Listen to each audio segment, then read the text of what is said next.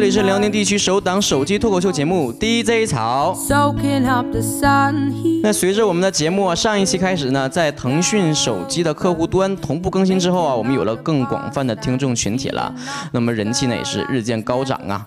那在我们这个节目的听众越来越多的时候呢，就有其他的小伙伴们争先恐后的过来要打广告啦。那接下来呢，就要跟大家分享一条消息，来自我们腾讯大聊网的汽车频道。大聊车友会呢，将在千呼万唤当中正式成立了。那么我们当天呢，会有正式的成立仪式。那么在这里呢，向广大的车友朋友们发出最最诚挚的邀请，希望大家来到车友会的现场。那么现场呢，将会有很多的福利发送给大家。具体怎么参与呢？具体方式如何呢？我们在今后的节目中会为大家解答。因为很多了解第一槽的朋友都知道啊，第一槽主持了很多场相亲类的活动。不过呢，DJ 曹本身呢还是一个正经八本的光棍儿啊，大龄剩男。那今天呢就跟大家聊一聊我的另一半剩女的话题。那因为社会环境的不同呢，剩女的特点也有所不同。那中国呢，剩女呢是因为环境的关系，有着很不一样的特点。比如说啊，这个中国的剩女大部分呢都是高学历的白领职业女性。那么传说中的白骨精啊，白领骨干精英，为什么这样呢？因为在中国这样的一个男权社会，女人如果太有才华、太过强势的话，反而会让人觉得很有负担。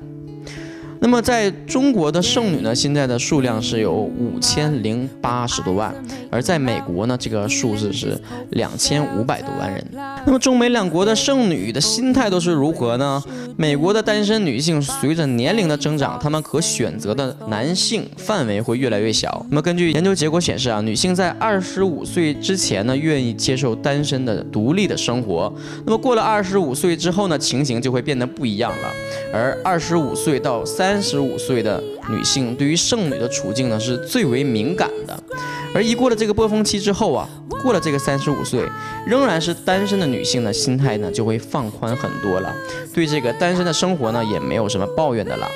而中国的单身女性呢所遇到的压力呢，则更多的是来自家庭。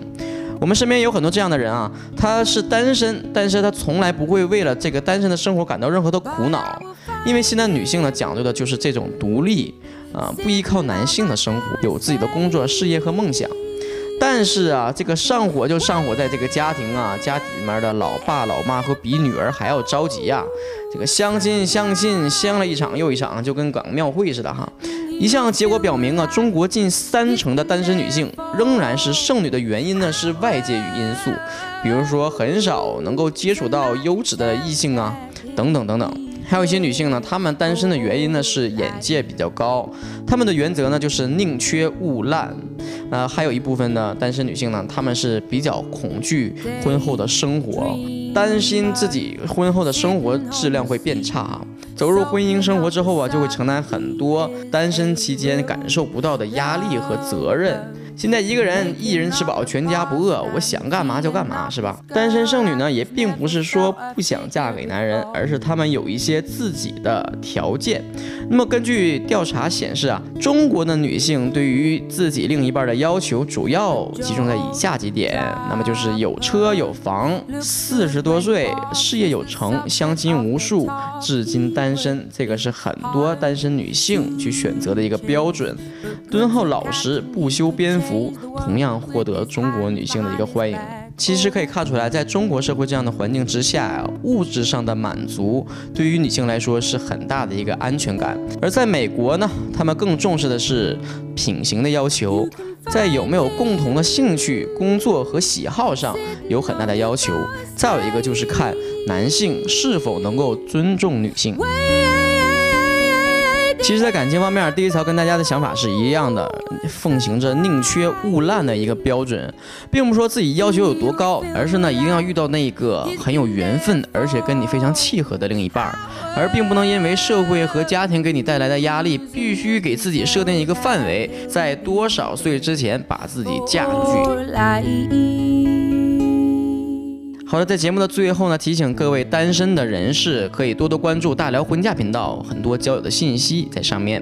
这期节目到这结束了，下期跟大家讨论一下关于神曲的话题，拜拜。